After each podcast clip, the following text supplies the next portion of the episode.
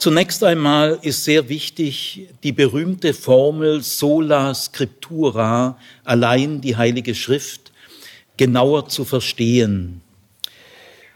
Es war immer schon unbestritten und allgemeine Überzeugung, dass die Heilige Schrift für die Christenheit eine einzigartige Rolle spielt. Sie ist der Kanon, und das heißt, die Heilige Schrift ist Maßstab und Richtschnur für den christlichen Glauben und das christliche Leben. Diese Überzeugung war immer schon da. Also die, auf der gründet Martin Luther natürlich auch, aber die ist schon von Anfang an da. Und immer schon war Konsens über folgende Meinung, die Kirche darf nichts lehren, was der Heiligen Schrift widerspricht. Also das war immer schon Kirchenlehre. Auch die Formel, diese spezielle Formel sola scriptura stammt nicht von Martin Luther. Sie entsteht zum ersten Mal im Mittelalter und zwar in den papstkritischen Reformbewegungen. Es gibt im Mittelalter innerkirchliche papstkritische Reformbewegungen und es gibt heretische Reformbewegungen, also Ketzer, hat man damals gesagt. Sowohl in den Ketzerbewegungen als auch in den innerkritischen Reformbewegungen wurde genau die Formel sola scriptura erfunden und entwickelt, also vor Luther. Und diese äh, papstkritischen Reformbewegungen äh, haben Wert darauf gelegt, äh, dass sich die Kirche einer rein schriftgemäßen Lehre bedient, dass das unerlässlich ist. Sola Scriptura heißt, wir brauchen eine schriftgemäße Lehre und die Kirche muss sich daran halten. Das ist also schon Martin Luther vorgegeben. Jetzt, Martin Luther benutzt diese Formel auch, aber nicht äh, genau im gleichen Sinn wie die papstkritischen Reformbewegungen vor ihm. Er benutzt sie auch nicht im gleichen Sinn wie heutige Fundamentalisten oder wie es im Pietismus, meine ich alles sehr freundschaftlich, aber nur zur Klärung. Gell? Man muss es sagen dürfen. Ich will da niemand wehtun und ich meine das auch nicht bös, aber wir, äh, hier ist Klärungsbedarf. Und um den geht es mir. Also Luther versteht das Sola Scriptura sehr anders wie heutige Fundamentalisten sehr anders, wie es im Pietismus üblich ist und sehr anders, wie es in der heutigen evangelikalen Christenheit üblich ist. Das kann man nicht alles über den Kamm scheren, man muss da schon differenzieren, aber es gibt im Großen und Ganzen diese Tendenzen, äh, ich kann nicht auf jeden Sonderfall in vier Minuten eingehen. Gell? Also den großen Tendenzen nach kann man eindeutig sagen, Luther versteht das Sola Scriptura deutlich anders. Und das ist unbekannt. Also mir geht es jetzt darum, was ist das spezifisch reformatorische Verständnis von Sola Scriptura? Äh, worin liegt die reformatorische Pointe im Verständnis dieser Formel. Diese Formel ist nämlich sehr vieldeutig. Man kann sie auf sehr verschiedene Weise verstehen. Auch, ich will mal sagen, das gibt's auch bei anderen Formeln, dass, man, dass die oft gar nicht viel besagen, weil man kann sie so und so und so verstehen. Gell? Also zum Beispiel die Formel, die Bibel ist Gottes Wort. Ich darf mal sagen, das sagt noch gar nicht viel. Das ist eine Nebelkerze. Was, was, was meinst du denn mit dieser Formel? Du kannst ja nicht einfach die Formel rausspucken und dann meinen, damit ist alles klar. Nein, damit ist noch nichts klar. Gell? Denn es kommt darauf an, wie man sie versteht. Oder ich will mal ein anderes Beispiel sagen, ich habe in äh, Gospelhaus, in diesem äh, Gospelgottesdienst in Stuttgart, habe ich äh, mal eine Predigt gehalten äh, eigentlich sehr emotional berührend. Ich wollte wirklich die Herzen der Menschen erreichen. Und äh, dann kam eine etwas ältere Frau, vielleicht 60, 70, 65, zu mir raus am Ende und hat gesagt, wirklich, Herr Zimmer, das war eine gute Predigt. Sie hat mich sehr berührt. Sie, sie hat mich ernährt. Ich bin, ich bin tief erfreut und so weiter. Also alles gut, Herr Zimmer. Aber ich habe eine Frage. Sie haben nicht gesagt, dass Jesus Gottes Sohn ist. Ich sage, ja, das stimmt. Aber Sie haben doch gerade gesagt, die Predigt hat Sie erfreut und im Gewissen berührt und weitergebracht. Und jetzt sagen Sie aber trotzdem, aber es war eine Predigt über die Gotteserfahrung Jesu, also über Jesus. Ja, ähm, mhm. meinen Sie, dass man das in jedem Predigt sagen muss? Ja, dann hat sie irgendwie gemerkt, ist ein bisschen unsicher geworden. Aber es gibt Tausende und Hunderttausende von Christen. Wenn die Stichwörter nicht fallen, die sie gewohnt sind, dann werden die ganz kribbelig. Gell? Und dann habe ich zu ihr gesagt, aha, ja, ich habe gesagt, wissen Sie, für mich ist selbstverständlich Jesus Gottes Sohn. Ganz klar. Aber ich hätte da mal eine Frage an Sie. Was verstehen Sie denn darunter, wenn Sie sagen, Jesus ist Gottes Sohn? Was, was wollen Sie damit ausdrücken? War sie eigentlich überfordert, weil dass man da so zurückfragt, das war sie gar nicht gewohnt. Gell? In der PH mache ich regelmäßig äh, eine Sitzung über den Ausdruck Sohn Gottes und dann äh, sage ich erstmal zu den Studierenden, nehmt mal einen Zettel raus oder in euer, eurem Blog, nehmt mal jetzt ein Blatt und jeder von euch schreibt jetzt mal vier, sechs oder acht Sätze. Wenn ihr ein Lexikon jetzt schreiben müsstet, Jesus ist Gottes Sohn, jetzt schreibt mal, was ihr darunter versteht. Da habe ich gemerkt, es fällt, es fällt denen nicht leicht. Gell? Ja, so ist es mit diesen Formeln, gell? Die spuckt man da in der Gegend rum und sobald man wirklich zurück, und das, was die schreiben, war kläglich. Äh, viele haben ja auch gesagt, Herr Zimmer, wir, wir merken erst beim Schreiben, äh, dass ein bisschen Nebel bei uns im Gehirn ist. Gell? Also so ist es auch, äh, äh, Jesus ist Gottes Sohn. Ich will dazu nur sagen, das darf man nicht wörtlich verstehen. Das habe ich der Frau auch gesagt. Dann war sie sofort erschrocken. Er hat gesagt, ja, das können Sie doch nicht wörtlich verstehen. Gott hat doch nicht einen Sohn, wie ich jetzt einen Sohn habe ist doch kein biologischer Vorgang. Äh, Gott hat doch keinen Geschlechtsverkehr vollzogen. Also Jesus ist nicht in dem Sinn Gottes Sohn, wie wir Menschen Söhne haben, sondern er ist irgendwie in einem anderen Sinn, nicht biologisch, nicht irdisch. Der Ausdruck Gottes Sohn ist eine Metapher. Da war sie völlig, Herr Zimmers höre zum ersten Mal. Ich hätte am liebsten gefragt, wie alt sind Sie? Aber in, man kann in gewissen christlichen Gruppen 68 werden und hört das zum ersten Mal, dass Sohn Gottes nicht, auf keinen Fall wörtlich zu verstehen ist. Merkt man ja auch schon daran, dass in, in der Bibel ganz Israel Gottes Sohn ist. Du, Ephraim meint Israel, du bist mein Sohn, in Ägypten habe ich dich gezeugt. Jeder König, jeder Davidide ist Gottes Sohn. Und, äh, äh, und Jesus wird durch die Auferstehung als Sohn Gottes erkannt und offenbart. Also äh, in der Tat, der Ausdruck Sohn Gottes ist der wichtigste Titel für Jesus im Neuen Testament. Ich will mal nur sagen, was der im Neuen Testament bedeutet.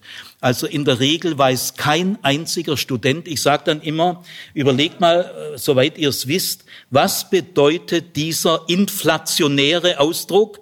Was bedeutet der genau im Neuen Testament? Es weiß in der Regel kein einziger Student. Die, die, die springen sofort ins Apostolikum, äh, Gott der Vater, Gott der Sohn und Gott der Heilige Geist. Aber im Neuen Testament gibt's noch keine Trinitätslehre. Die gibt es da gar nicht. Ihr könnt nicht vom apostolischen Glaubensbekenntnis her diesen Begriff Sohn ins Neue Testament hinein projizieren. Man kann nicht vom vierten Jahrhundert her das Neue Testament interpretieren. Sondern man muss umgekehrt vom Neuen Testament her fragen, trifft das Apostolikum genau das Neue Testament? So rum muss man fragen. Also ich will es mal kurz sagen. Das Neue Testament meint mit diesem metaphorischen Ausdruck äh, zwei Dinge. Erstens, Jesus hatte eine einzigartige Beziehung zu Gott, wie sie kein anderer Mensch auf Erden hatte oder hat. Und das Zweite, was das Neue Testament damit ausdrücken will, ist, Jesus ist die entscheidende Offenbarung Gottes. Er offenbart uns Gott. Diese beiden Dinge sind gemeint, wenn das Neue Testament sagt Sohn Gottes. Ist aber in evangelikalen, fundamentalistischen Kreisen, ich kann das aus 40 bis 45 Jahren Erfahrung sagen, weitestgehend unbekannt. Dann ist nicht mal das ABC der Bibel diesen langjährigen Christen bekannt. Und das ist tragisch. Gut, es war ein kleiner, aber wichtiger Exkurs. Jetzt gehen wir wieder zurück. Sola Scriptura. Ja, das ist wie Sohn Gottes und wie die Bibel ist Gottes Wort. Okay? Sola Scriptura. Herr Zimmer, bei mir gilt Sola Scriptura. Na sage bei mir auch. Ja, aber ich verstehe es ziemlich anders wie Sie. Und jetzt geht's erst los. Okay? Gut, also es geht jetzt um die Frage, wie versteht die reformatorische Theologie das Sola Scriptura? Da muss man zunächst Folgendes sagen. Luthers Verständnis des Sola Scriptura ist vielmehr eine Folge seiner reformatorischen Entdeckung, als dass sie die Voraussetzung dieser Entdeckung ist. Sie ist schon in einem allgemeinen Sinn auch die Voraussetzung seiner Entdeckung, weil eben die Heilige Schrift der Kanon ist und eine einzigartige Rolle spielt und weil die Kirche nichts lehren darf, was der Heiligen äh, Schrift widerspricht und weil auch Luther äh, kämpft für eine reine schriftgemäße Lehre. Also in dem Sinn ist sie die Voraussetzung, aber in einem viel wichtigeren Sinn ist sie die Folge seiner Entdeckung.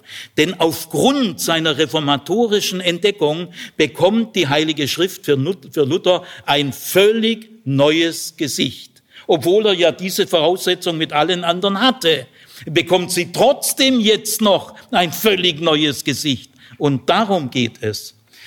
So erklärt es sich auch, dass bei Martin Luther sich sehr spät die ersten größeren, umfangreicheren Texte äh, über die Autorität der Heiligen Schrift finden. Sehr spät.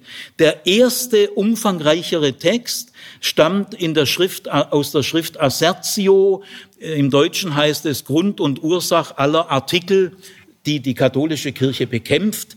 Äh, und da hat er eine Verteidigungsschrift geschrieben, die heißt Grund und Ursach aller Artikel, die von der katholischen Kirche äh, bekämpft werden. Und äh, im Lateinischen beginnt dieser Titel mit Assertio. Diese Schrift stammt aus dem Jahr 1521 nach seiner reformatorischen Entdeckung. Vorher hat sich Luther äh, zur Hermeneutik, zur Rolle der Heiligen Schrift kaum ausführlicher geäußert. Er hat einfach das, was allgemeiner Konsens war, hat er eben auch vertreten. Aber jetzt wird es ihm wichtig, was er genau damit meint. Gut, das ist eine sehr wichtige Vorbemerkung. Ausbildungsstätten, die das zunächst am Anfang nicht gleich klarstellen, können nur Nebel erzeugen und erzeugen ihn ja auch. Also erstens der Inhalt der Heiligen Schrift. Äh, für Luther ist am allerwichtigsten der Inhalt der Heiligen Schrift. Und da äh, gewinnt er ein völlig neues Verständnis, das es bisher so nicht gab. Und von dieser Sicht des Inhalts der Heiligen Schrift äh, hängt alles weitere ab, was ich dann sage. Also das ist sozusagen die Ausgangsbasis. Für Martin Luther ist die Heilige Schrift nicht mehr ein Sammelbecken 1100 Seiten, was da alles drin steht. Gell? Und man könnte auch sagen, es gibt den Artikel von der Schöpfung, den Artikel von der Sünde, den Artikel äh, von den Sakramenten, den Artikel von Tod und Auferstehung, den Artikel von der Kirche und weiß der Kuckuck was. Gell? Äh, es ist ja, ist ja so ein Sammelbecken von verschiedenen Artikeln. Gell? Diese Redeweise, dass man die Theologie in Artikel äh, gliedert, die kommt im Mittelalter auf. Gell? Und Luther übernimmt sie. Aber bei Luther äh, sind diese Artikel äh, nicht sozusagen äh, eine Addition, ein Sammelbecken von dem und dem, so ein bisschen nach Kraut und Rüben. Nein, die Artikel sind bei Luther nur die Entfaltung eines einzigen Artikels. Und das ist absolut neu.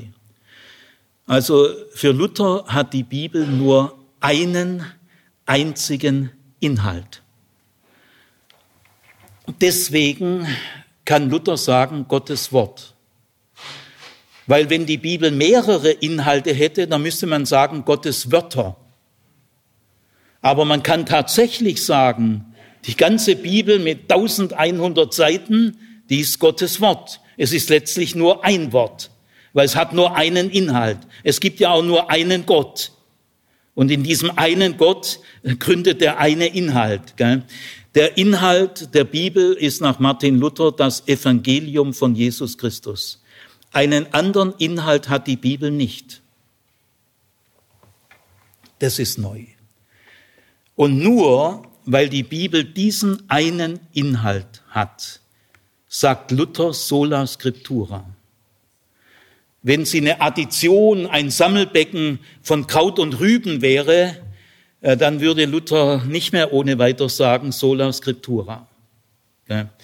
Also die Bibel hat nur einen Inhalt, Jesus Christus. Es gab schon vorher die Rede, Jesus Christus ist die Mitte der Heiligen Schrift. Äh, das äh, sagt Luther auch, aber es ist ihm noch ein bisschen zu nebelhaft, weil auch der Satz, Jesus Christus ist die Mitte der Heiligen Schrift, kannst du so und so verstehen.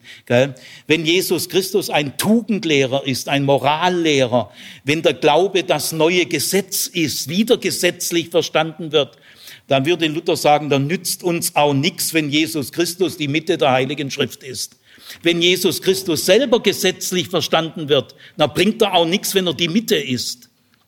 Also der Satz ist auch, den muss man auch durchleuchten. Der rechtfertigende Christus ist die Mitte der Heiligen Schrift und kein anderer Christus. Der Christus, der den Glauben schenkt und kein anderer. Gell? Wenn du ein Glaubensverständnis hast, dass du auch einen wesentlichen Beitrag zum Glauben bringst, dann nützt es dir gar nichts, wenn Jesus Christus die Mitte der Heiligen Schrift ist. Gell? Weil Jesus für dich ja nicht der rechtfertigende Christus ist, sondern er wird bei dir zum Tugendlehrer, bring deine fünf Prozent menschlichen Beitrag. Dann wird aus dem Glauben äh, eine Moral und du hast einen moralischen Beitrag. Also, die Bibel hat nur einen einzigen Inhalt, das Evangelium vom rechtfertigenden Christus. Und weil das der Inhalt der Bibel ist, ist die Bibel vollständig. Man nennt es im Fachausdruck suffizient. Sie genügt. Wir brauchen keine anderen Offenbarungsquellen. Äh, völlig unnötig. Wir brauchen auch nicht die kirchliche Tradition, die in der damaligen Kirche sehr wichtig war, weil die Grundlage der katholischen Kirche war damals sowohl die Heilige Schrift als auch die äh, mündliche Tradition. Inzwischen ist in der katholischen Kirche, Gott sei Dank, da, wir haben uns sehr angenähert, äh, die entscheidende, die einzige entscheidende Grundlage auch der katholischen Kirche ist heute die Heilige Schrift. Aber zur Heiligen Schrift gehört nach katholischer Überzeugung auch heute noch auch die Tradition. Sie hat aber nicht die Autorität der Heiligen Schrift. Also heute ist in der katholischen Theologie geklärt, man kann nicht sagen sowohl als auch. Nein, äh, die Heilige Schrift ist die höchste Autorität, sie allein. Aber sie ist immer verbunden mit der Tradition. Dass man die Heilige Schrift gegen die Tradition stellen kann und die Heilige Schrift zur Richterin der, der kirchlichen Tradition wird, das gibt es auch heute in der katholischen Kirche nicht. Aber da ist also, wie gesagt, eine tiefe Annäherung. Ich will auch an der Stelle sagen, am 31. Oktober 1999 hat der Vatikan und der Lutherische Weltbund eine gemeinsame Erklärung zur Rechtfertigung herausgegeben, offiziell. Und diese gemeinsame Erklärung der Rechtfertigung zeigt, dass äh, die wissenschaftliche Theologie die wissenschaftliche katholische und die wissenschaftliche evangelische Theologie äh, sich in 95 Prozent der Dinge sehr nahe gekommen sind und auch einig sind. Also es ist eine tolle Entwicklung im 20. Jahrhundert. Es ist, das ist auch der Segen der Universitätstheologie. Denn dort wurde das errungen. Wo aber auch noch heute noch keine Einigung ist, aber eine große Annäherung, das ist die Funktion des Rechtfertigungsartikels. Äh, der Rechtfertigungsartikel hat auch in der heutigen katholischen Kirche nicht die Funktion, dass Luther sagt, äh, der Rechtfertigungsartikel ist Herr und Meister und Richter aller Lehre. Er ist das Sachkriterium aller Lehre, der hermeneutische Schlüssel zu aller Lehre, die Verstehensanleitung zur gesamten biblischen Botschaft. Das wird heute von der katholischen Kirche so nicht ganz übernommen. Aber Jubilate, äh, die ökumenischen Lernprozesse haben einen großen Gewinn gebracht. Äh, die, die Feiern im Jahr 2017 der Reformation wird eine ökumenische Feier sein. Gut, aber jetzt äh, wieder zurück. Der Inhalt der Heiligen Schrift ist ein einziger, das Evangelium des rechtfertigenden Christus. Und weil das der Inhalt ist, benötigen wir kein kirchliches Lehramt und keine kirchliche Tradition, äh, äh, neben der Heiligen Schrift, unter der Heiligen Schrift kann es sehr nützlich sein. Gell? Also aber die Heilige Schrift, weil sie nur einen Inhalt hat, deswegen ist sie vollständig. Äh, sie muss nie ergänzt werden. Selbst wenn wir neue Schriften finden würden, sagen wir einen echten Paulusbrief oder sonst was, es würde nichts dran ändern, dass das Neue Testament, so wie wir es haben, sowieso schon vollständig ist. Die neue, die neue Schrift kann nichts entscheidend Neues bringen. Sie kann schon im Detail vieles klären, aber an den heilsentscheidenden Dingen wird sich nichts ändern. Weil das Evangelium vom rechtfertigen Christus ist ein prägnantes Evangelium mit einem klaren Profil, ein begrenztes Evangelium. Darüber hinaus gibt's gar keinen Fortschritt. Mehr wäre weniger. Also weil die Heilige Schrift einen einzigen Inhalt hat. Deshalb ist sie vollständig und endgültig. Das führt äh, bei Martin Luther zu vielen Konsequenzen. Äh, zum Beispiel, er begrenzt den Kanon strenger als bisher. Äh, die katholische Kirche hat ja nicht genau die gleiche Bibel wie die evangelische Kirche. Das wissen die allermeisten Christen nicht, weil äh, es gibt den hebräischen Kanon, der ist entwickelt worden nach Jesus Christus. Als Jesus Christus lebte und als Paulus lebte, war der jüdische Kanon noch nicht in jedem, äh, in jeder Einzelheit klar. Klar war natürlich die Torah, klar waren die prophetischen Schriften, die Psalmen, aber dann wird's wird's ein bisschen undeutlicher. Die Ränder des jüdischen Kanons waren zur Zeit Jesu noch nicht genau bestimmt. Das merkt man daran, dass äh, in der Zeit vor Jesus so zwischen 250 und 100 vor Jesus hat man das hebräische Alte Testament ins Griechische übersetzt. Diese Übersetzung, das war die größte Übersetzungsleistung der Antike. Niemals hat man ein so umfangreiches Buch, also 900 Seiten, von einer Sprache in eine andere übersetzt. Das gibt's in der gesamten Antike nicht. Also ist eine ungeheure Leistung. Und diese griechische, jüdische Bibel nennt man Septuaginta. Äh, warum hat man sie ins Griechische übersetzt? Weil mehr Juden außerhalb von Palästina gewohnt haben wie innerhalb. Innerhalb von Palästina vielleicht eine halbe Million oder Million, außerhalb vier bis fünf Millionen. äh, in, in Alexandrien, in Ägypten, im Zweistromland, babylonisches Exil, da sind viele geblieben. Und im ganzen Mittelmeergebiet wohnten überall Juden, weil in Palästina die Verhältnisse, Perser haben geherrscht, Ptolemäer haben geherrscht, Seleukiden haben geherrscht, Römer haben geherrscht. Es war kein Zuckerschlecken. In, in Palästina zu wohnen, konnte man äh, woanders eigentlich besser leben. Gell? Und deswegen war die Diaspora viel größer wie das Kernland. Aber in der Diaspora sprach man Griechisch. Selbst in Jerusalem zur Zeit Jesu gab es fünf oder zehn Synagogen, in denen Griechisch gepredigt wurde. Synagogen, Griechisch gepredigt. Gell? Weil das Hellenistische äh, natürlich auch nach Palästina eindrang. Also und die Juden, deren Muttersprache Griechisch war, und es war die Mehrzahl aller Juden der damaligen Welt, die haben die Torah hebräisch nicht mehr verstanden. Sie haben sie nicht mehr lesen können. Die haben gesagt, wir brauchen jetzt unsere Bibel auf Griechisch. Also sehr wichtiger Punkt. Und in dieser Septuaginta, in dieser griechischen Bibel, wurden sieben Schriften aufgenommen, die es im hebräischen Kanon gar nicht gibt. Jesus Sirach, die, das Buch der Weisheit, erster, zweiter, dritter, vierter Makkabäer, Tobit und andere Schriften. Äh, diese Schriften gibt es gar nicht auf Hebräisch, die sind gleich auf Griechisch geschrieben worden, mit Ausnahme vom Buch Jesus Sirach.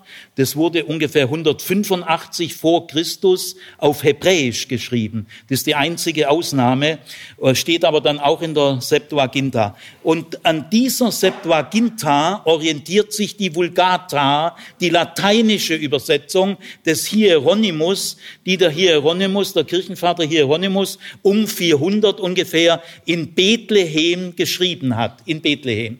Hieronymus hat die hebräische Sprache sehr gut erlernt und hat dann äh, die Septuaginta ins Lateinische übersetzt. Mit den gleichen Schriften, das sind also auch die Schriften, die die Reformatoren apokryph nennen, die sie so als Anhang am Alten Testament, die sind in der katholischen Kirche äh, kanonische Schriften. Allerdings sagt heute die wissenschaftliche katholische Theologie auch, auch hier hat sich eine große, es gibt da keine bösartigen Streitigkeiten mehr, gibt es heute so eigentlich nicht mehr. Jubilate.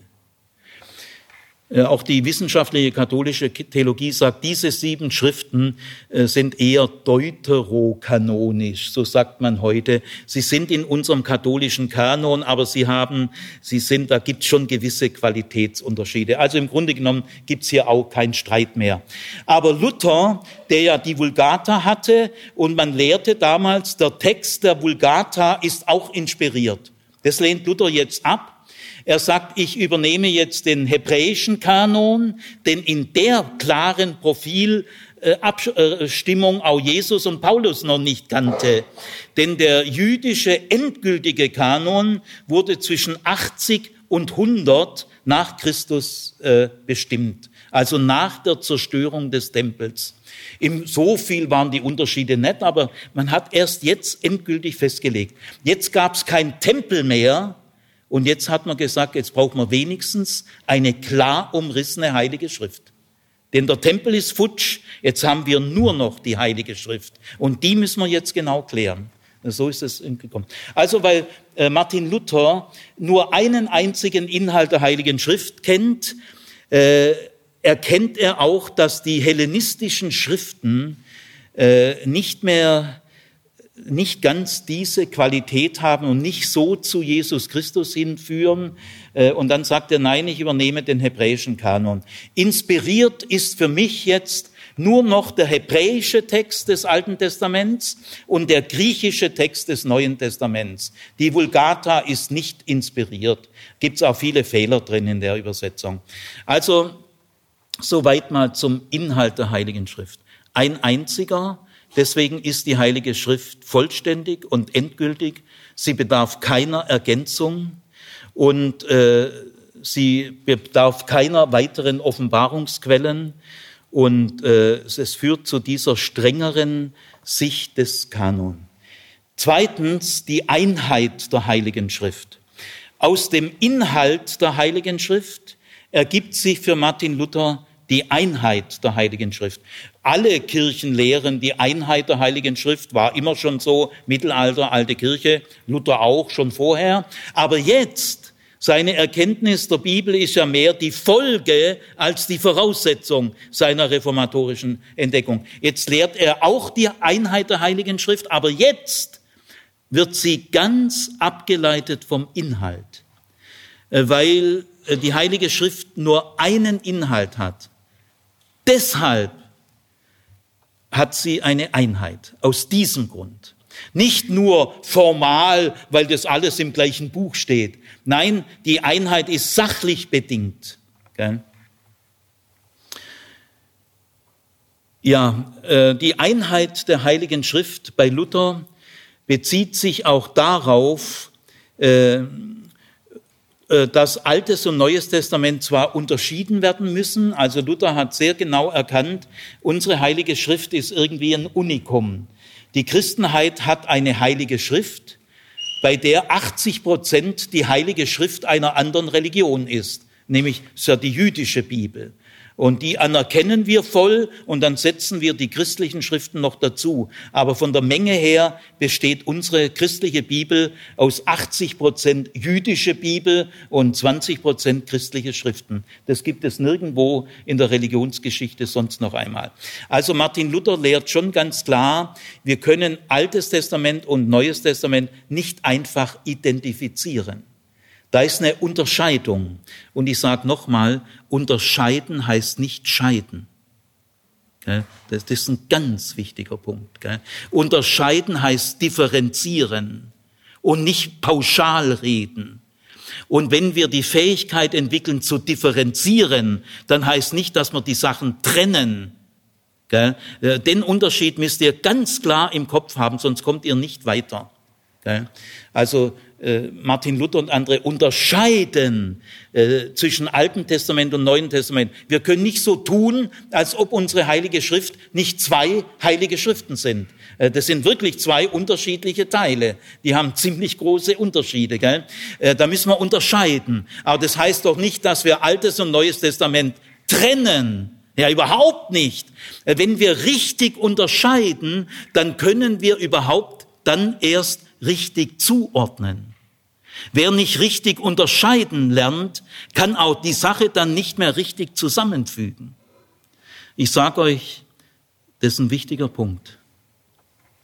Es gibt sehr viele biblische Ausbildungsstätten ohne wirklich hohes Niveau, die, denen ist dieser Unterschied nicht bekannt. Und deswegen kommen sie über eine bestimmte Grenze nicht raus. Und wenn sie 84 Jahre werden, die kommen nicht drüber raus. Gut, also die Einheit der Heiligen Schrift verkraftet die angemessene Unterscheidung von AT und NT.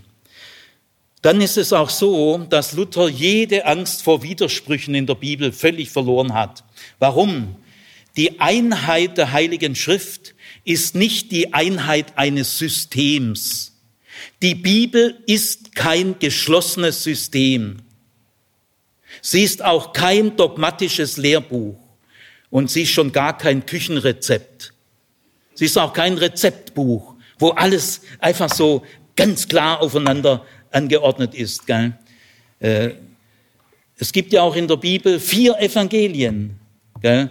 In der kommunistischen Zeit gab es nicht vier verschiedene Biografien von Lenin mit vielen Unterschieden. Nein, es gab eine glatt frisierte, glatt gebügelte, ideologisch auf Vordermann gebrachte Biografie von Lenin. Es gab schon in der alten Kirche viele Christen, die sagen, wir wollen eine Evangelienharmonie. Diese vier Evangelien, da muss man ja richtig nachdenken. Gell? Es wäre doch viel einfacher für unsere Bedürfnisse. Meine, meine frommen Bedürfnisse verlangen eigentlich ein Evangelium. Und wisst ihr, ich will eine fehlerlose und widerspruchsfreie Bibel, das will ich. Meine Frömmigkeit sagt, ich hätte gern eine widerspruchsfreie und fehlerfreie Bibel.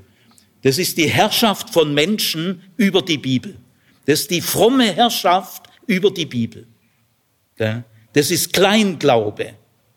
Aber Martin Luther kommt aus diesem Gefängnis raus. Er sagt, die Einheit der Heiligen Schrift liegt nicht in der Einheit eines geschlossenen Systems, wo es keine Widersprüche geben darf, sondern die Einheit der Heiligen Schrift wird äh, gewahrt, ruht im lebendigen, auferstandenen Jesus Christus und in der Kraft des Heiligen Geistes. Darin gründet die Einheit, auch in dem einen Inhalt. Aber dass dieser eine Inhalt gewahrt bleibt, äh, dafür sorgt der auferstandene Christus und der Heilige Geist. Es, äh, Luther lehrt an vielen Stellen ohne Angst. In der Bibel gibt es viele Widersprüche, auch kräftigere. Zum Beispiel will nur sagen, ich kann, ich kann euch Hunderte aufzählen, die, die hören halt viele Christen nie. Gell?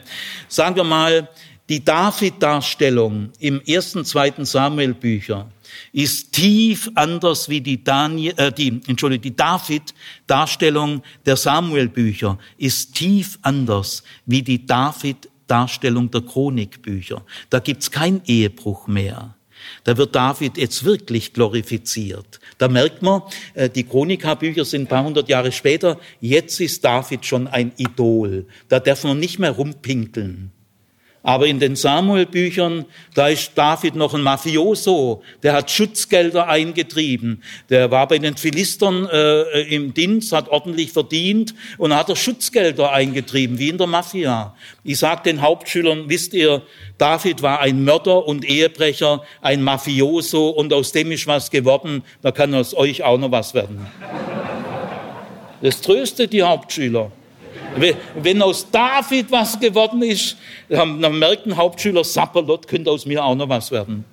Ja. Aber das geht alles verloren, wenn man die Bibel glatt bügelt. Die Bibel braucht keinen frommen Schutz. Das hat sie nicht nötig. Hinter diesem frommen Schutz steckt in Wahrheit Kleinglaube. Also Luther lehrt keine Angst vor Widersprüchen, denn die Einheit der Heiligen Schrift wird durch die Widersprüche nicht gefährdet. Die Einheit sitzt tiefer. Sie trägt alle Widersprüche in ihrem Arm. Sie hält es aus. Äh, so stark ist die Einheit der Bibel. Also diese Angst, die in vielen Gruppen über Jahrzehnte erzeugt wird, schon bei den Kindern und Jugendlichen. Und an der PH kriegt man es fast nicht mehr weg, diese Gehirnwäsche. Also die Einheit wird gewahrt durch den Auferstandenen und den Heiligen Geist. Da könnt ihr ganz unbesorgt sein. Widersprüche in der Bibel sind eine Einladung zum tieferen Nachdenken. Freut euch doch mal dran. Da wird's bisschen spannender, nicht so glatt gebügelt. Gut, also das ist die Einheit der Heiligen Schrift bei Martin Luther. Dann als drittes lehrt Luther die Klarheit der Heiligen Schrift. Weil das Evangelium des rechtfertigenden Christus der eine Inhalt ist, in dem die Einheit ruht und bewahrt bleibt, lehrt Luther aus diesen Gründen die Klarheit der Heiligen Schrift. Die Heilige Schrift ist klarer als die Sonne. Aus der Heiligen Schrift leuchtet die Klarheit Jesu Christi. Man kann allerdings die Klarheit der Heiligen Schrift nicht jedem Menschen klar machen. Man kann sie nicht theoretisch äh, feststellen, systematisch aufweisen. Nein, das kann man nicht. Vielen Menschen äh, wird die Klarheit der Heiligen Schrift nicht klar und manche wollen es auch gar nicht. Gell? Da gibt's gibt's tausend Spielarten, das weiß Luther. Also die Klarheit der Heiligen Schrift ist, kann man nicht philosophisch, systematisch einem klar machen. Gell? Die muss der Heilige Geist einem klar machen. Und Luther sagt, warum ist vielen Leuten die Klarheit der Heiligen Schrift nicht klar? Das hat letztlich bei Luther vier Gründe. Einmal, viele Christen wissen viel zu wenig über die damaligen historischen Zusammenhänge. Und dann wird ihnen vieles unklar. Gell? Daran leidet ihr ja auch oft. Gell? Herr Zimmer, wo kann man das nachlesen und so weiter? Äh, die Bibel ist halt ein Dokument des zweiten, ersten Jahrtausends im vorderen Orient, äh, entwickelt in einer Hirten- und Bauernkultur. Und dass man da nicht alles gleich versteht, da ist nicht die Theologie schuld, da müsst ihr euch beim lieben Gott beklagen. aber nicht bei mir. Gut, also die Klarheit der Heiligen Schrift wird aus folgenden Gründen vielen nicht klar. Äh, sie informieren sich letztlich auch aus Faulheit und Trägheit. Denn man kann sich heute, wenn man will, in einem halben Jahr, auch wenn man Gärtner ist oder Taxifahrer, äh, die informieren sich ja über die Bundesliga auch. Und wenn Sie mit dem Interesse, wie Sie die Bundesliga verfolgen, äh, mal da sich einarbeiten, dann wären die in fünf Jahren 1000 Kilometer weiter. Also die Laien sollen nicht so tun, als ob sie gar keine Chancen hätten. Heute noch viel mehr als zu Luthers Zeiten. Also viele Christen informieren sich zu wenig. Und da ist nicht die Heilige Schrift dran schuld. Zweitens, viele Christen, das sagt Luther ganz barmherzig, aber es ist trotzdem wichtig, äh, können nicht Hebräisch und Griechisch. Äh, als ich äh, Theologie studierte, ich war ja auf einer pfingstlichen Bibelschule, als ich dann Theologie studierte, bin ich zum Professor Jüngel, weil ich war schon älter, ich habe schon Lehrerstudium gehabt, ich bin ja von meinem ersten Beruf her Hauptschullehrer. Und na, ich war vier Jahre in der Schule und und da habe ich dann Theologie studiert, weil ich mich nicht mehr durch fromme Schnellschüsse steuern lassen wollte. Ich habe gemerkt, also das Niveau in meiner Umgebung ist auch nicht gerade Champions League. Also da will ich mal lieber Theologie studieren. Natürlich mit der Sorge, oh, Bruder Siegfried, pass auf, dass du nicht vom Glauben abfällst. Im Theologiestudium fällt man nicht vom Glauben ab. Es wird nur der Horizont erweitert und das tut sehr weh. Also habe ich zum Professor Jüngel gesagt, Herr, Herr Professor Jüngel, muss man wirklich Hebräisch und Griechisch lernen? Jetzt bin ich schon 26, äh, soll ich mir die Kugel noch geben? Und dann sagt der Professor Jüngel, nein, Herr Zimmer, Sie müssen nicht unbedingt Hebräisch und Griechisch lernen. Sie können ja auch Gärtner werden. Aber wenn Sie Theologe werden wollen, Herr Zimmer, dann müssen sie es. Dann müssen sie es. Es wäscht sie kein Regen ab. Ich bin für diesen Rat dem Herrn Jüngel sehr dankbar. Der hatte recht. Ich will damit nicht sagen, dass jeder Mensch Griechisch und Hebräisch lernen soll, aber die Christenheit braucht eine Mindestgruppe an Leuten, die erstklassig Hebräisch und Griechisch kann. Und dann ist es eine Daueraufgabe der Erwachsenenbildung, das zu popularisieren. Also viel Dunkelheit der Heiligen Schrift kommt daher, dass man nicht gut Hebräisch und Griechisch kann. Also äh, Tausende von Unklarheiten gehen weg, äh, wenn man Griechisch und Hebräisch kann. Und die dritte, der dritte Grund ist, vielen Christen ist, vielen Menschen ist die Bibel dunkel, weil ihr Herz dunkel ist. Und sie tragen die Dunkelheit ihres Herzens in die Heilige Schrift hinein. Und dann ist sie dunkel. Das ist aber nicht eine Dunkelheit der Heiligen Schrift, sondern das ist eine Dunkelheit deines Herzens. Und der vierte Grund ist, Gott ist ein Geheimnis. Und das müsst ihr ganz ernst nehmen. Gott ist auch in seiner Offenbarung noch ein Geheimnis. Das betont Luther viel stärker als das ganze Mittelalter und die alte Kirche. Luther ist der Mann, der bis dahin den Geheimnischarakter am stärksten betont. Selbst Johannes der Täufer als Beispiel dieser vollmächtige Bußprediger fragt als letzten Satz, den wir von ihm wissen, lässt er Jesus fragen, bist du's, auf den wir warten sollen, oder bist es vielleicht doch nicht? Gell? Es ist halt doch ein Geheimnis. Gell? Und ihr Lieben, damit müsst ihr schon rechnen. Gott ist nicht der gute, liebe Onkel aus Amerika, den ihr dann relativ bald so durchschaut. Gott ist ein unergründliches Geheimnis. Und das spürt man in der Bibel auch. Die Bibel, Bibel ist halt kein Küchenrezeptbuch. Gut, also so viel äh, zur Klarheit der Heiligen Schrift. Vielleicht ein Punkt noch. Luther unterscheidet eine äußere Klarheit der Heiligen Schrift. Luther ist ja das Äußere wichtig. Die Promissio ist ja ein äußeres leibliches Wort. Und es gibt eine äußere Klarheit. Äh, damit meint Luther Folgendes.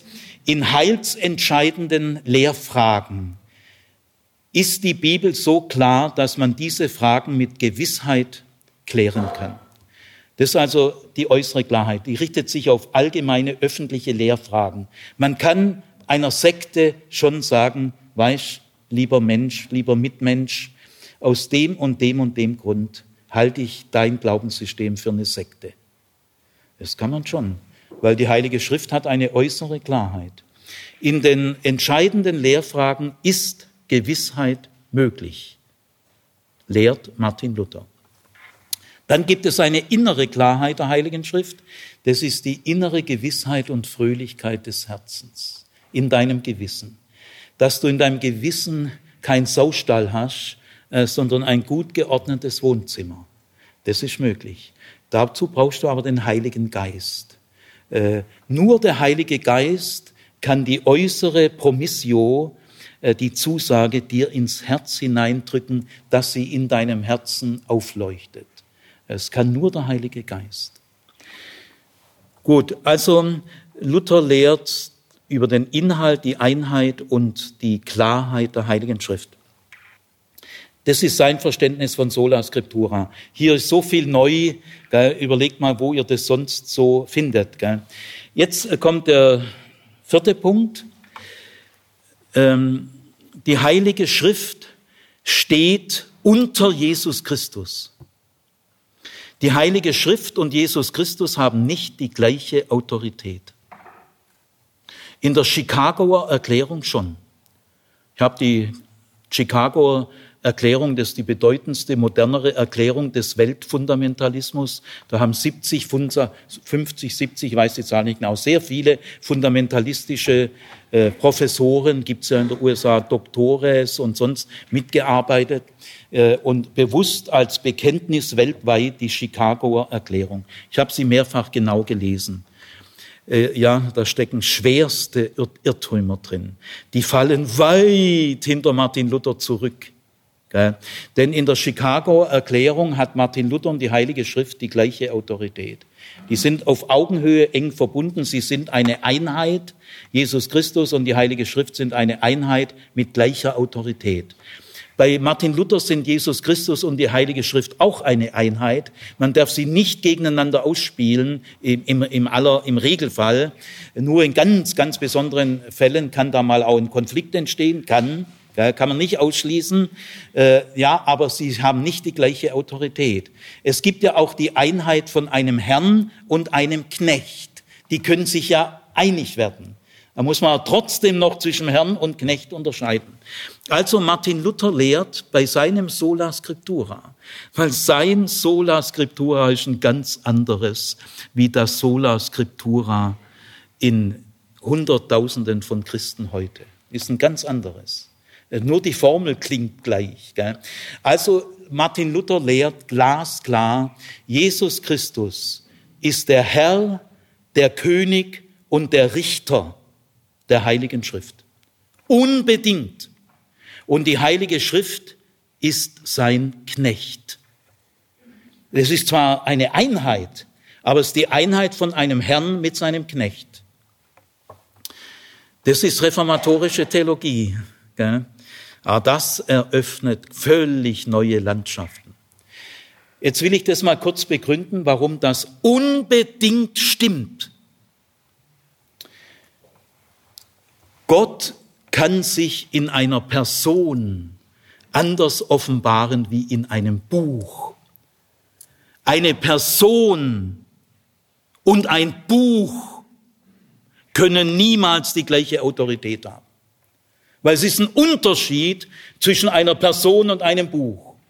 In Jesus Christus kann Gott Kinder umarmen, aber ein Buch kann keine Kinder umarmen. Also äh, in Jesus Christus ist Gott Fleisch geworden, das ist die Inkarnation. Aber Gott hat sich nicht in die Bibel inkarniert. Es gibt keine Buchwerdung Gottes. Es sei denn, im Koran. Also wir müssen unterscheiden zwischen Jesus Christus und der Bibel. Ich sage nicht trennen, aber hier ist die Unterscheidung besonders tief.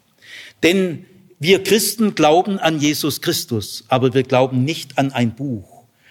Im Apostolikum heißt es, ich glaube an Gott den Vater, an Gott den Sohn, an Gott den Heiligen Geist. Es heißt nicht, viertens, ich glaube an die Bibel.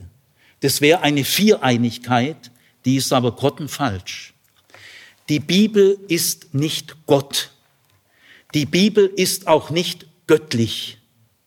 Göttlich ist nur Gott und sonst niemand und nichts. Denn hier geht es um die Einzigkeit des einen Gottes. Göttlich ist nur Gott und sonst nichts.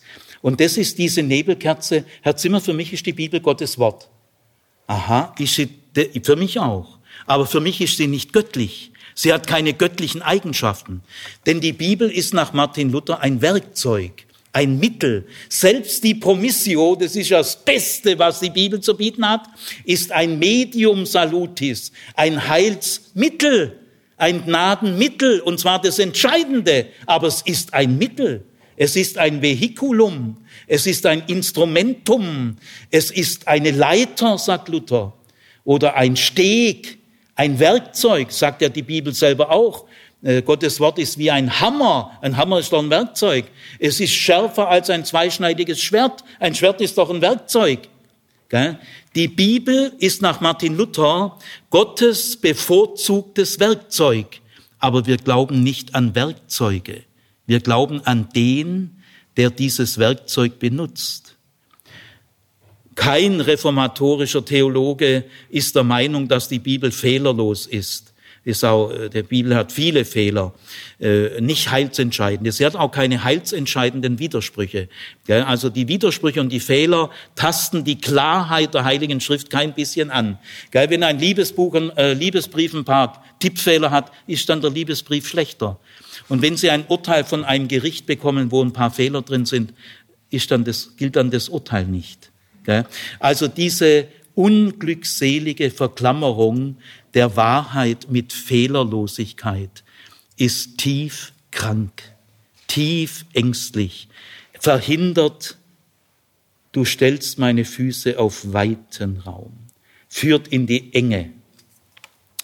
Also ähm, Jesus Christus ist der Herr der Bibel und die Bibel ist ihr Knecht. Äh, viele Christen äh, sagen mir an der Per, Herr Zimmer, unterschätzen Sie die Bibel nicht. Sage, nein, das will ich nicht. Äh, äh lassen Sie die Bibel auf dem ersten Platz. Dann sage nee, das lasse ich nicht.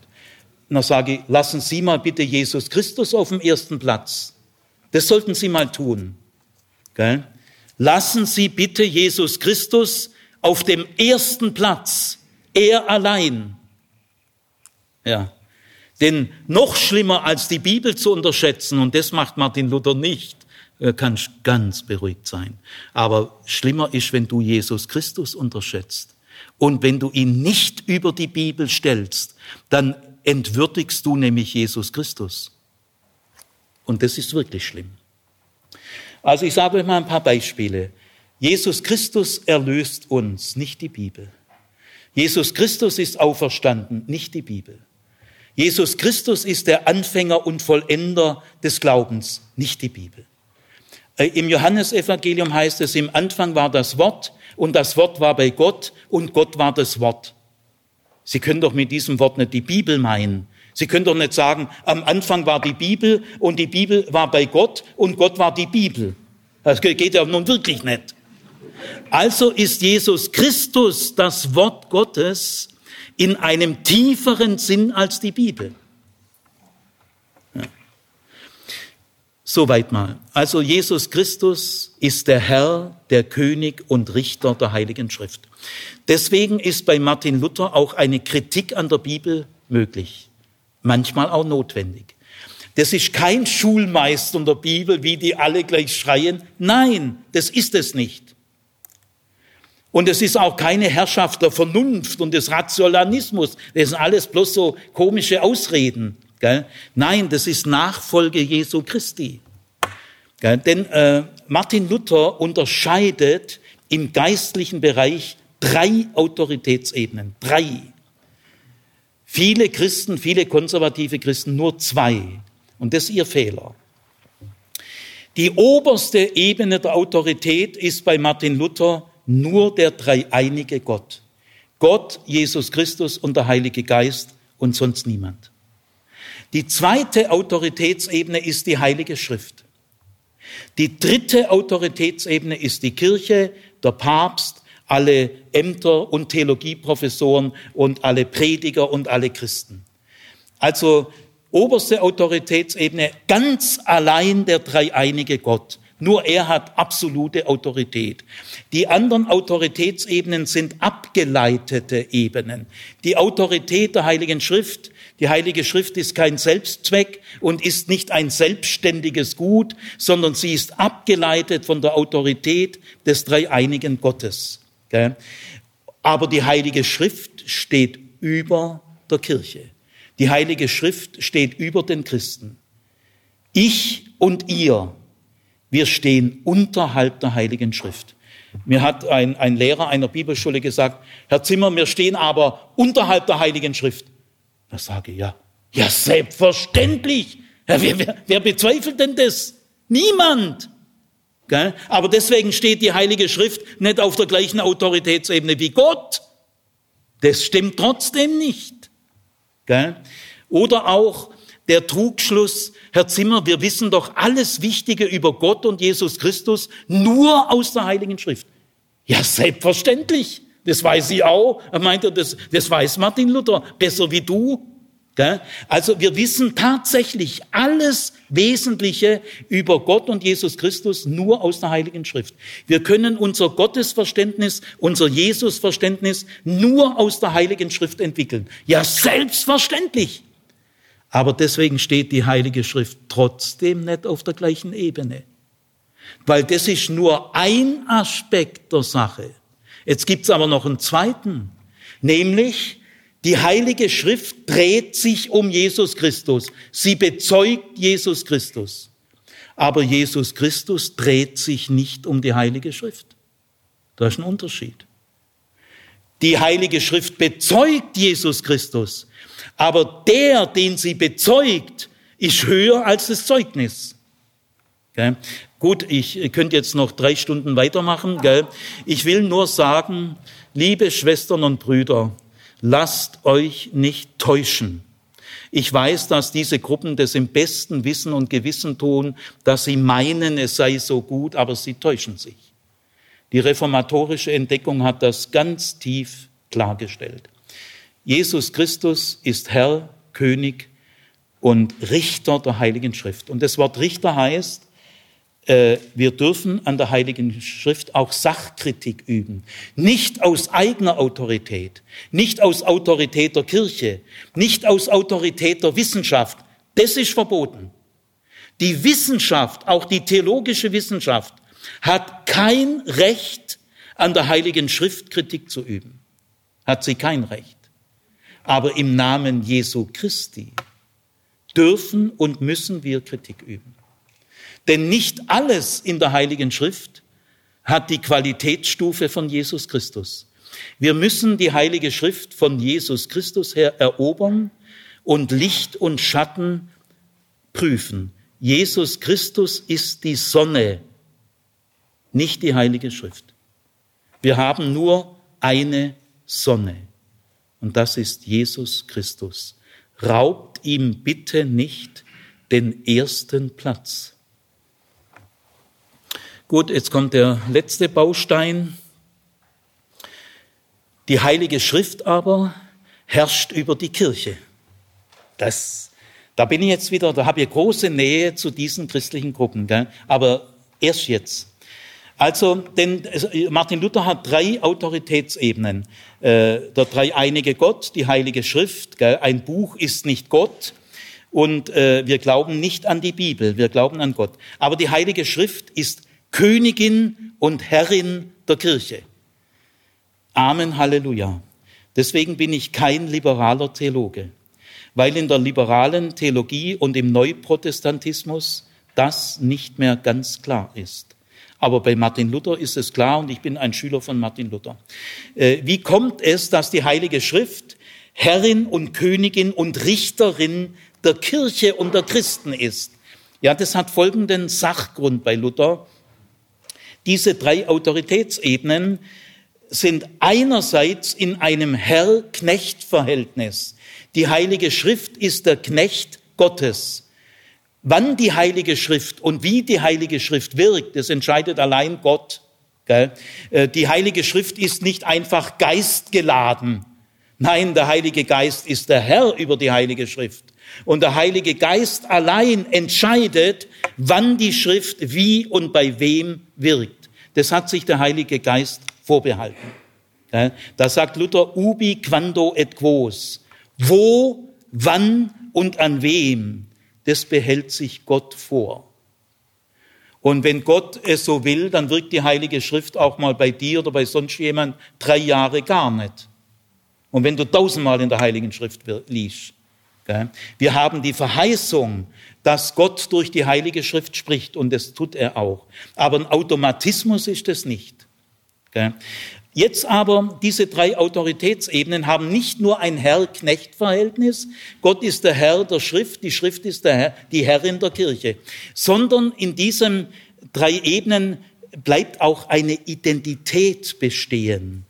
Die Autorität der Heiligen Schrift ist in einer gewissen Hinsicht identisch mit der Autorität Gottes, obwohl sie eine Stufe tiefer ist. Bleibt trotzdem eine Identität und auch die Autorität der Kirche eines äh, Predigers oder eines theologischen Lehrers ist identisch mit der Autorität Gottes. Es ist keine andere Autorität. Wenn er eine echte Autorität hat, dann wirkt jetzt Gott durch ihn. Da, es bleibt da eine Identität, aber es ist trotzdem ein Herr-Knecht-Verhältnis. Diese, diese Dialektik, das ist die Kunst von Martin Luther gewesen. Gell? Also es bleibt auch eine Identität. Worin ist die Heilige Schrift identisch mit der Autorität Gottes?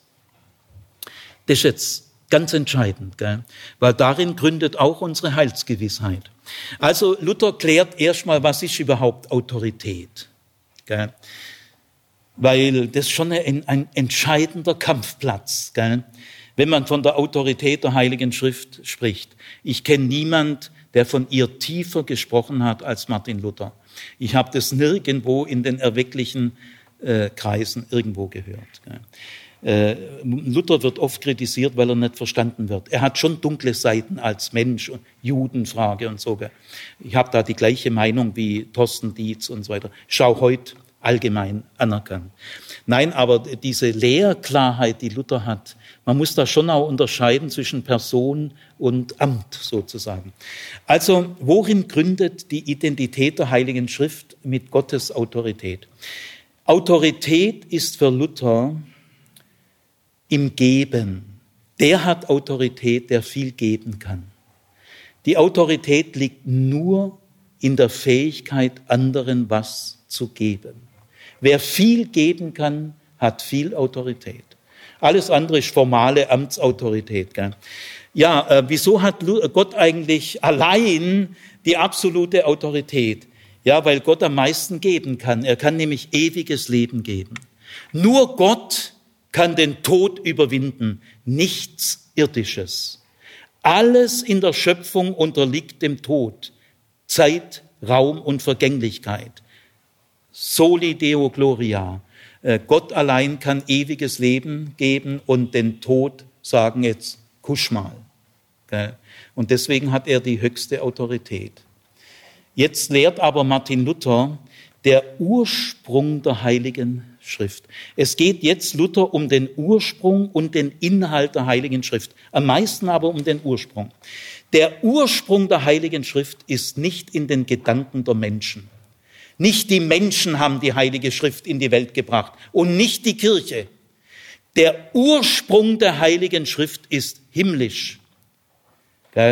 Gott ohne Gott gäbe es keine heilige Schrift. Und Gott ist der entscheidende Faktor in der heiligen Schrift. Man kann aber die Autorität der heiligen Schrift nur würdigen, wenn man ihren menschlichen Charakter uneingeschränkt würdigt. Gell? Trotzdem, der Ursprung der Heiligen Schrift ist nicht in unserer Gedankenwelt, nicht in einer Theorie eines Wissenschaftlers und nicht in der Kirche. Der Ursprung der Heiligen Schrift ist himmlisch und nicht irdisch. Und deswegen ist die Heilige Schrift die Herrin der Kirche. Ähm, Luther unterscheidet nämlich sehr stark zwischen himmlisch und irdisch. Er unterscheidet sehr stark zwischen der Heiligen Schrift und Menschenlehren.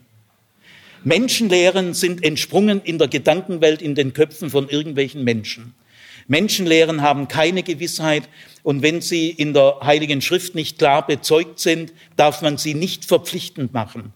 Das Schlimmste, was man tun kann, ist, dass irgendwelche religiösen, christlichen Strömungen, Grüppchen, Hinterhöfe, Dinge, die in der Heiligen Schrift gar nicht klar bezeugt sind, verpflichtend für den Glauben werden irgendwelche Alkoholfragen, Kleiderfragen, irgendwelche äh, Sexfragen, die in der Bibel gar nicht so in jedem Detail. Gell? Und dann entscheidet sich letztlich äh, an den Fragen und, und, die zentralen Fragen der Heiligen Schrift spielen gar nicht so eine Rolle. Ja, das ist ja das ist schon ein Problem. Gell? Also die Heilige Schrift ist in ihrem Ursprung himmlisch und sie gehört nicht zu den Menschenlehren. Äh, Luther betont sehr oft den menschlichen Charakter der Heiligen Schrift. Aber wenn es ihm um den Unterschied geht zwischen Heiliger Schrift und Menschenlehren, dann ist er ganz auf der Seite der Heiligen Schrift. Denn die Heilige Schrift hat einen himmlischen Ursprung. Deswegen äh, ist die Heilige Schrift Königin und Richterin der Kirche und aller Christen. Jetzt äh, am Schluss mein letzter Baustein. Äh, Luther überlegt sich, also die Heilige Schrift wird ja zumindest theoretisch äh, von allen christlichen Gruppen oder von den meisten hoch geachtet, von Zeugen Jehova ganz hoch. Äh, bei Zeugen Jehova, äh, ich will die gar nicht, ich habe Bekannte, die bei Zeugen Jehova sind. Ich ich sage das ganz freundlich, gell, sind ja meine liebenswürdigen Mitmenschen. Ich will nur sagen, die Zeugen Jehova sind ganz tief überzeugt, die Heilige Schrift hat keine Fehler und keine Widersprüche. Also äh, Luther sagt, äh, diese theoretische Ehrung der Heiligen Schrift. Herr Zimmer, in unserer Gemeinde ist die Heilige Schrift ganz hoch, fehlerlos, widerspruchslos, Gottes Wort, Gottes inspiriertes Wort. Äh, und da sagt Martin Luther, das sagt noch gar nichts. Das ist ja nur barocke Festmusik. Gell? Aber was ist bei euch in Wirklichkeit tonangebend? Ach so, russische Traditionen oder südamerikanische oder texanische. Die herrschen wirklich. Theoretisch herrscht bei euch die Heilige Schrift, aber wirklich im Alltag, äh, da herrscht vielleicht der Prediger oder eine bestimmte Gruppe. Also Martin Luther sagt, dadurch, dass du offiziell verkündigst, dass die Heilige Schrift so super gut ist, das sagt noch gar nichts. Das sagt noch nichts über den Alltag. Es kann dann trotzdem sein, dass eine gewisse Auswahl aus der Heiligen Schrift herrscht. Ja, dann herrscht doch nicht die Heilige Schrift, sondern deine Brille. Also die Sache ist komplizierter. Und deswegen äh, äh, empfiehlt Luther folgende Lösung. Er sagt, entscheidend kommt es darauf an, wie wird die Heilige Schrift in der Praxis, im Alltag zur Herrin deines Lebens? Das löst sich mit deinem offiziellen Gemeindebekenntnis noch gar nicht. Das sagt noch nichts über den Alltag. Also, äh, wie, was, was können wir lehren und tun, dass die Heilige Schrift tatsächlich im Alltag herrscht? Das ist die Frage. Und da sagt Luther, sind, sind vier Gesichtspunkte. Das erste ist, ich sage es mal kurz lateinisch, äh, Scriptura sacra sui ipsus interpres. Scriptura sacra sui ipsus interpres. Das heißt, die Heilige Schrift legt sich selber aus. Bitte schön, nicht du und nicht dein freikirchliches Bekenntnis. Ich sage dir, die Heilige Schrift behält sich das selber vor. Die Auslegung der Heiligen Schrift muss frei bleiben. Du kannst die Heilige Schrift, die Auslegung nicht steuern. Bei der Einheit der Heiligen Schrift wird die Heilige Schrift zum Ausgrenzungsprinzip, nämlich äh, Septuaginta kann es nicht sein, Vulgata kann es nicht sein und keine anderen Offenbarungsquellen. Das nennt Luther ein Ausgrenzungsprinzip. Aber noch wichtiger für Luther ist die Heilige Schrift als Auslegungsprinzip. Denn noch gefährlicher als die ergänzende Macht der Menschen zur Heiligen Schrift, dass sie ihre Ergänzungen anbringen. Noch gefährlicher ist die interpretatorische Macht der Kirche und der Freikirchen und der Sekten über die Heilige Schrift, dass sie sagen, ich hab's Interpretationsmonopol. Gell? Nein, die Autorität der Heiligen Schrift zeigt sich in der Interpretation der Heiligen Schrift. Die Autorität der Heiligen Schrift ist gar keine theoretische Sache, sie ist eine Auslegungssache. Und da sagt Luther, die Auslegung der Heiligen Schrift muss frei bleiben. Keiner darf sie festlegen. Deswegen die freie wissenschaftliche, theologische Forschung an der Universität. Ergebnisoffen. Und wenn ein Ergebnis kommt, das dir stinkt, dann stinkt's da halt. Es kommt ja nicht darauf an, wie du es gern hättest. Äh, du musst auch die Heilige Schrift mal gegen dich lesen. Also, äh, das nennt Luther die Selbstauslegungskraft der Heiligen Schrift. Die gibt die Heilige Schrift zu keinem Prediger, zum keinem Papst, äh, zu keinem Oberkirchenrat und zu keinem Theologieprofessor und zu keiner Fakultät. Sie muss immer wieder neu errungen werden. In einem offenen Kampf der Fachleute anderer. Wer bessere Argumente hat, der ist im Recht. Wer die Heilige Schrift gründlicher liest, der liest sie eben gründlicher. Man muss schon noch unterscheiden dürfen zwischen einer oberflächlichen Interpretation und einer sehr gründlichen. Und die sehr gründliche ist besser. Aber die Auslegung muss frei bleiben. Die Heilige Schrift entscheidet selber was die beste Auslegung ist, in denen die Interpretation immer wieder neu errungen wird. Darin gründet die Autorität der Heiligen Schrift. Äh, viele Gruppen legen die Heilige Schrift halt in ihre Ketten. Und damit herrschen sie über die Heilige Schrift, indem sie die Interpretation festlegen. Das ist Herrschaft über die Heilige Schrift. Das sind Erkenntnisse von Martin Luther. Und das sagen die Leute, die das alles nicht blicken, ah, der Martin Luther hat nur die halbe Arbeit gemacht und wir machen jetzt die ganze. Pfeifendeckel. Und jetzt kommt, jetzt kommt die, die letzten drei. Äh, was können wir weiter tun, damit die Heilige Schrift wirklich zur Herrin wird in unserem Leben? Also wir müssen die Interpretation, auch meine eigene, offen lassen. Was meint ihr, wie viel heilige Kühe ich schon geschlachtet habe? Weil ich merke, dann stimmt halt doch nicht. Das habe ich das jetzt 18 Jahre lang vertreten, aber jetzt muss ich aufhören, ich habe gemerkt, stimmt nicht. Du musst dich immer wieder lebenslang bis zum Tod, bis der Sargdeckel über dich schließt, musst du deine Interpretation der Heiligen Schrift korrigieren. Gut, das ist mal das Erste. Gruppen, die das nicht machen, sind arme Vereine. Jetzt das zweite kommt, zweite Sache, wir Christen mit unterschiedlichen Möglichkeiten, das ist ganz barmherzig, aber sachlich notwendig, wir müssen uns möglichst gut historisch informieren über die damaligen Zusammenhänge, über die Heimat der Bibel in ihrer Kultur. Lehrt Luther glasklar. Wir müssen möglichst genau nachvollziehen können, soweit es möglich ist. Wie war das da bei David? Oder was hat Paulus gemeint äh, wenn er den Korinthern das und jenes schreibt. Gell? Um was geht's da damals? Das ist das Zweite. Also das ist die Bildungsaufgabe der Reformation.